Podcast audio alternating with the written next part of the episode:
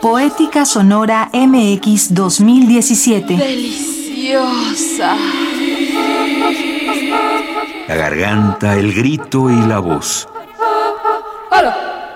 La voz es neuma, aire vívara que recorre espacios, tiempos, sensibilidades y pieles. La voz es laberinto, residuo y epifanía. Silencio, poder y cornada. La voz bordea lo oral. Rompe grafías, desgarra trazos, hiere memorias. La voz es fuerza salvaje. Mucosas, pesada resonadores, y alada. La cúpula del Fiel paladar. a uno mismo hasta en el silencio. La voz gargantea La voz y nace del cielo de tu toro. boca. Del cielo de tu boca. fértil, hechicera. Es ligera, volátil, aérea. Al tiempo que pesante, sangrante y ósea. Es terrena tanto como cósmica. ¿Qué significa pensar la voz? De entre las muchas cosas es el comienzo del amor, es el cielo de tu boca. Es eh, lo que nos hace ir más allá del, del yo o de lo que somos. Para un músico eh, de los espacios públicos es el roce del espacio público a, a recorrer. Llorens Barber, músico, compositor y performer. En todas nuestras obras, en todas nuestras propuestas, la música se convierte en distancia a recorrer, en un espacio más que un tiempo, porque la voz es fuente de, pero después la voz, una vez sale de la fuente, se convierte en, vibra que va, que corre, que traspasa, que roza, que entra y que fertiliza como el cielo de la boca, el amor del que oye y del que escucha y del emisor. La palabra desemantizada en la poesía fonética y el arte sonoro. Para mí, a mí se me acumulan mucho las cosas, Eh, pero recuerdo al- alguna, alguna que sí es importante. Eh, La anécdota de Cage cuando le falla eh, su soprano preferida, no algún constipado o cualquier cosa, y en vez de mm, dejar eh, de- de suprimir el concierto, él decide salir a escena. Y se pone el micro, un vaso de agua, y se pone el micro en el labio y se lanza a descubrirnos la inmensidad de sus gargantas. Por un lado.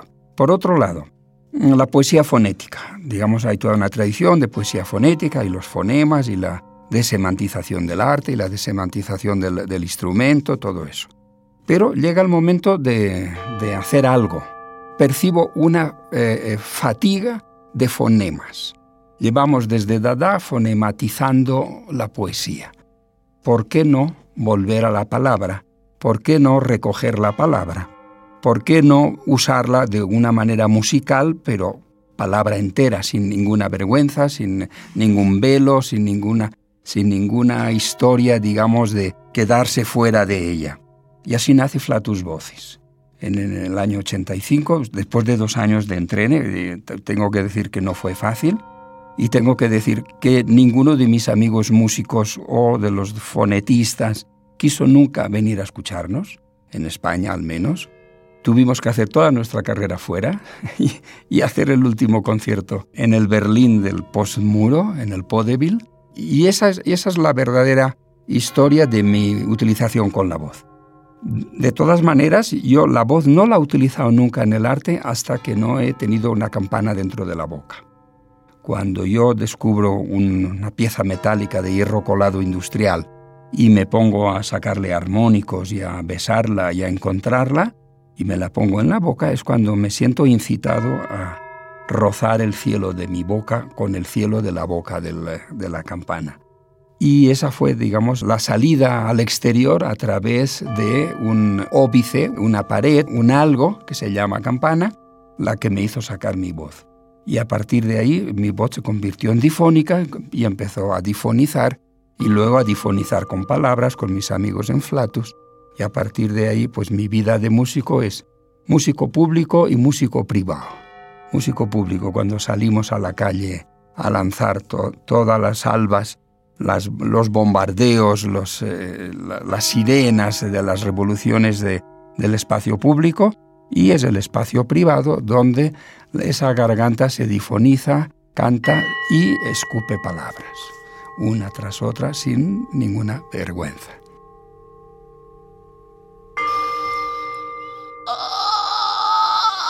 Ósea, alada y ósea, terrena y cósmica, transparencia, intervalo y secreto.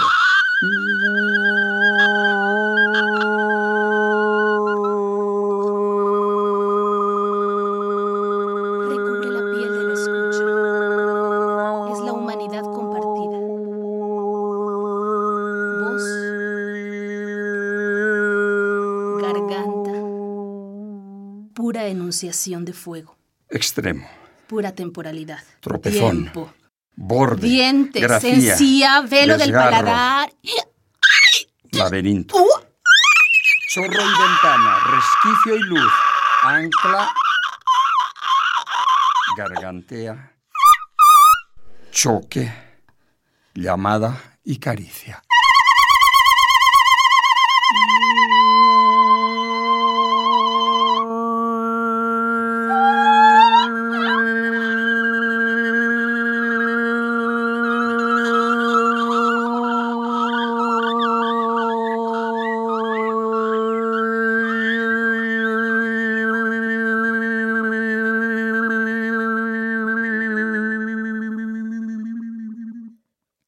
El silencio como preparación y resonancia.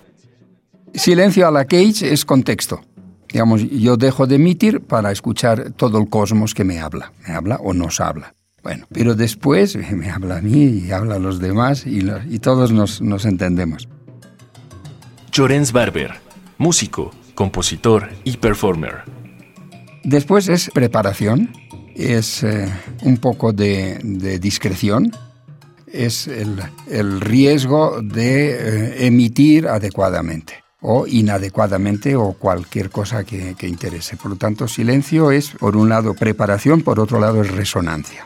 Cuando yo callo, todo lo que el cosmos dice me resuena como vaso que soy, como tubo que soy. Y mientras me preparo para las emisiones que ya llegan.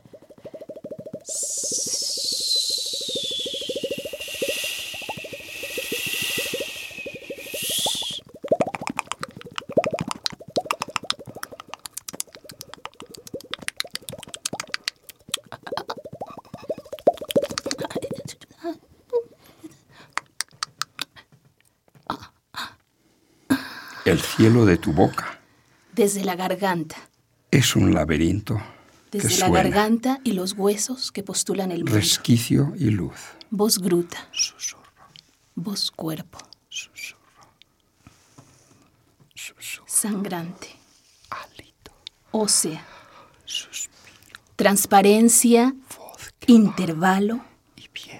Poesía. Es memoria. Obliga a escribir al vacío. Se regodea en la grandeza de su mugido. Son de nadie. ¿Qué hay entre la garganta y la voz?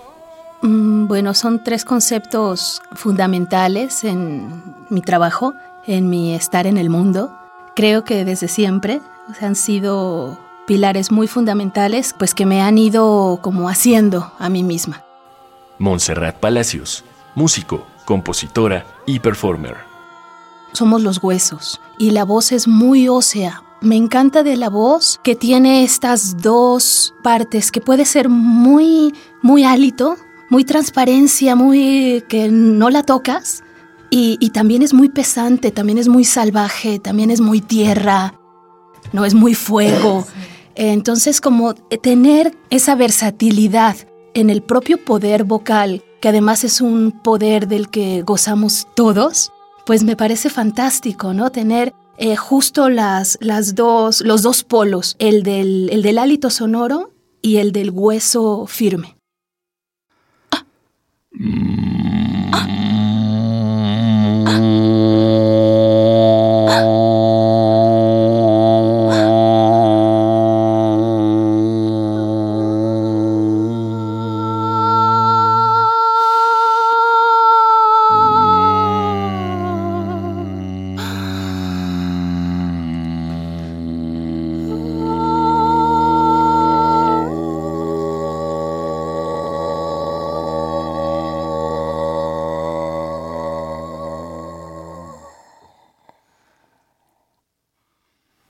La extensión de la voz y la respiración, más allá del canto lírico. Yo eh, empecé a experimentar con la voz a partir de, mis estudios de etnomusicología, que empezaba a trabajar con la canción cardenche y con todos los falsetes de, de la Huasteca. Y yo ya estudiaba canto de ópera, ¿no?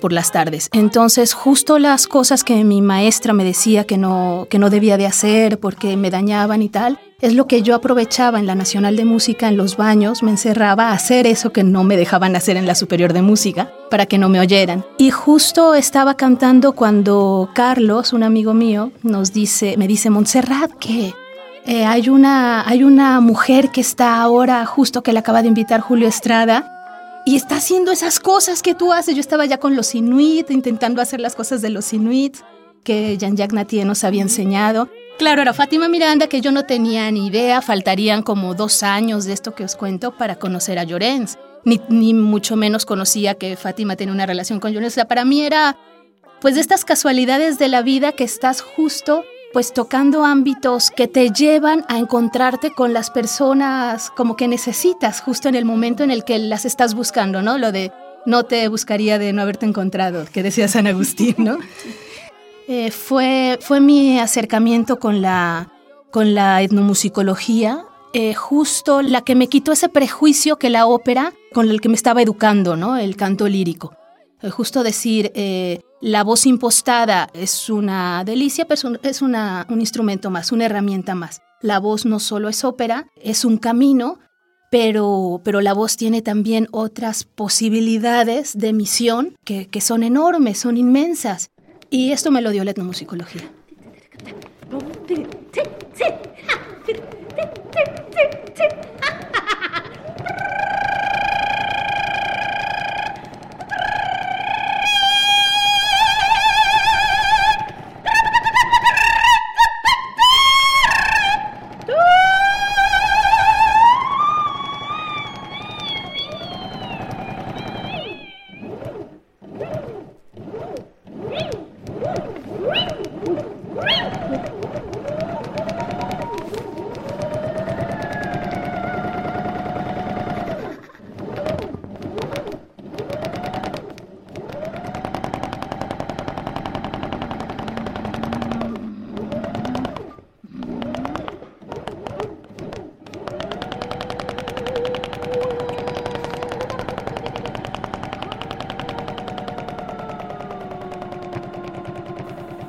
¿Cómo pensar el silencio hoy? Bueno, el silencio está lleno de sonidos en 2017.